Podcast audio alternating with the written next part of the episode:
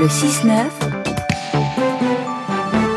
Alexis Morel, sur France Inter. Bonjour Vincent Delcroix. Bonjour. Vous êtes écrivain, philosophe et votre dernier livre sort demain à l'occasion de cette rentrée euh, littéraire qui démarre doucement. Naufrage, euh, un titre sobre pour un récit dur, un récit âpre qui s'appuie sur une histoire vraie. 24 novembre 2021, 27 migrants meurent dans le naufrage de leur canot dans la Manche. Dans la foulée, une enquête du journal Le Monde montre que les sauveteurs français n'ont envoyé aucun secours face aux nombreux appels de détresse. Le journal publie aussi à l'époque les conversations téléphoniques entre les migrants et les militaires du CROSS, le centre de secours. Et on entend, euh, cette nuit-là, on entend notamment une opératrice dire à, à l'un des hommes en train de couler euh, alors que la liaison est mauvaise, ah ben t'entends pas, tu seras pas sauvé. Et puis je t'ai pas demandé de partir. Et ce sont par ces mots, par ces deux phrases qui ont beaucoup choqué à l'époque, que vous ouvrez et que vous concluez votre récit, récit purement fictionnel, c'est important de le, préciser, dans la peau, dans la tête de cette opératrice du Cross. Euh, c'est un pari sacrément osé hein, pour une affaire qui n'a pas encore été jugée. Il y a cinq militaires qui sont mis en examen dans, dans cette affaire. Oui, c'est, enfin, je sais pas si c'est osé. En tout cas, c'est de la fiction, ça c'est sûr. Euh, bon, l'histoire sur laquelle euh, elle s'appuie est une histoire vraie, mais du reste, elle pourrait être, euh, ça pourrait être celle d'il y a deux jours, celle d'il y a une semaine. Euh, Malheureusement, ça se multiplie. Et je pense que c'est pas de, de s'arrêter, mais euh, cette audace relative, elle est, elle est liée simplement à, à des interrogations elle-même en relation avec ses phrases et ses actes. C'est-à-dire ce qui a choqué, c'est pas simplement le fait de ne pas envoyer des secours Mm. quand euh, c'est votre job, euh, mais c'est aussi les phrases qui les accompagnent. Donc c'est ça qui, qui a qui a choqué, c'est ça qui a mis en branle la, la fiction. Justement, le fil rouge du livre, c'est euh, l'audition de votre personnage principal, cette opératrice, par une enquêtrice de la gendarmerie maritime. Audition à laquelle elle se rend au début du livre, en tout cas, assez sûre d'elle. Euh, pas de regrets, pas vraiment de considération euh, morale. Vous avez imaginé un personnage doté d'un aplomb à toute épreuve, euh, à l'image d'ailleurs de ces phrases très choquantes dont on a parlé. Oui, et aussi d'une certaine forme de, certes, d'indifférence dont témoignent, dont témoignent les phrases, mais euh, d'une certaine forme d'irresponsabilité aussi, une déréalisation, et, et tout le roman porte aussi sur la difficulté qu'il y a à se représenter réellement ce qui s'est, ce qui s'est passé ou à en prendre la mesure. Et moi, j'ai essayé de comprendre comment on pouvait être amené à faire, euh, à faire ça, parce que c'est très facile de prononcer immédiatement un jugement, c'est d'ailleurs légitime, hein, prononcer immédiatement un jugement moral.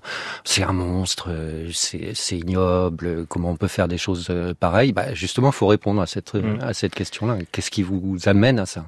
Et elle y répond, hein, pour se dégager, elle, de toute responsabilité individuelle euh, dans la mort de ces migrants. Je vais vous citer.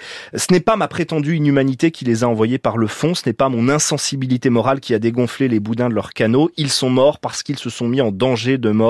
Ce n'est pas moi qui leur ai demandé de partir, ce n'est pas moi qui tiens ce balai et qui les jette dans la poubelle de la Manche.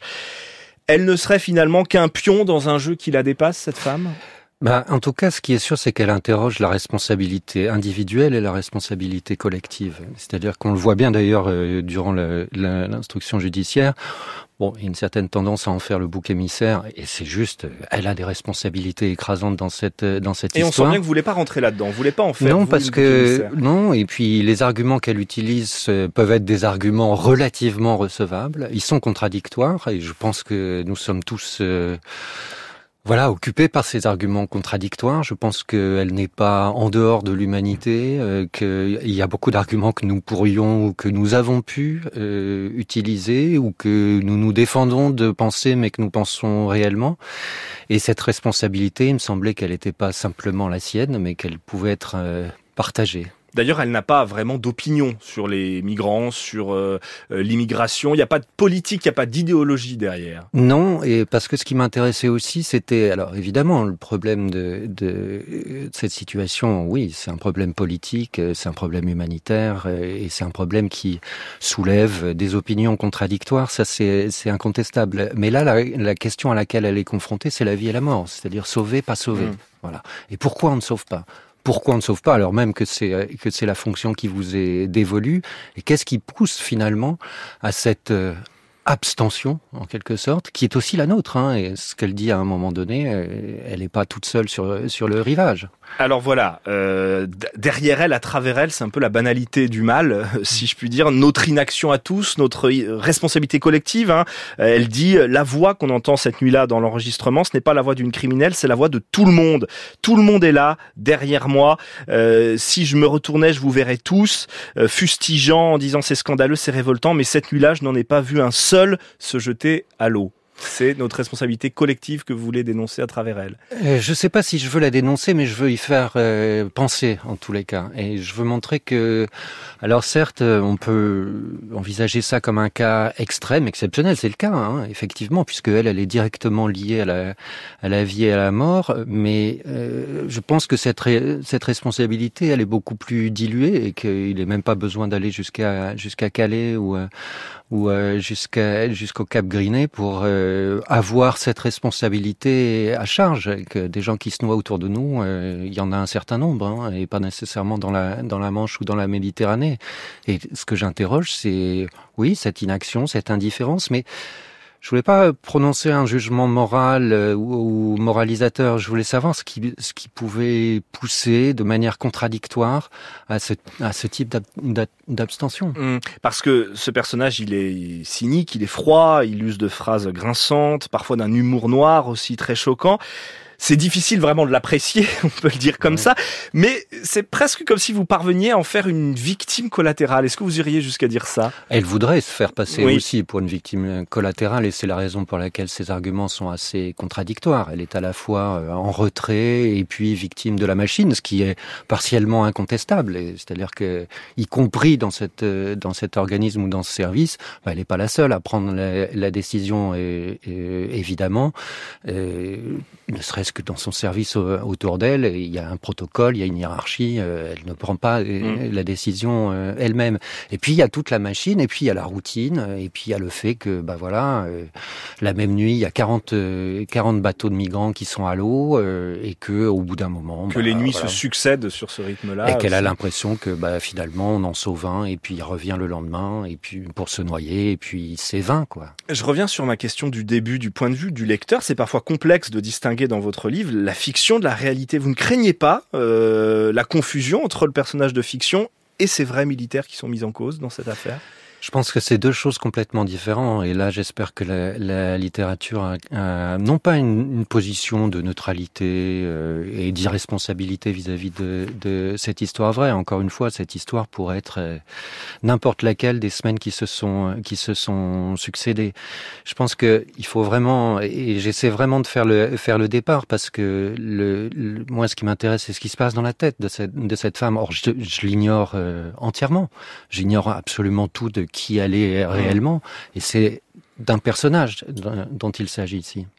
Dans le récit, vous faites un moment une pause dans cette audition à la gendarmerie maritime pour raconter le naufrage en lui-même. Vous nous racontez notamment ce cargo qui a un moment frôlé l'embarcation, allumé ses projecteurs, un début d'espoir, et puis non, finalement, c'est tragique, le bateau reprend sa route en ignorant euh, les migrants.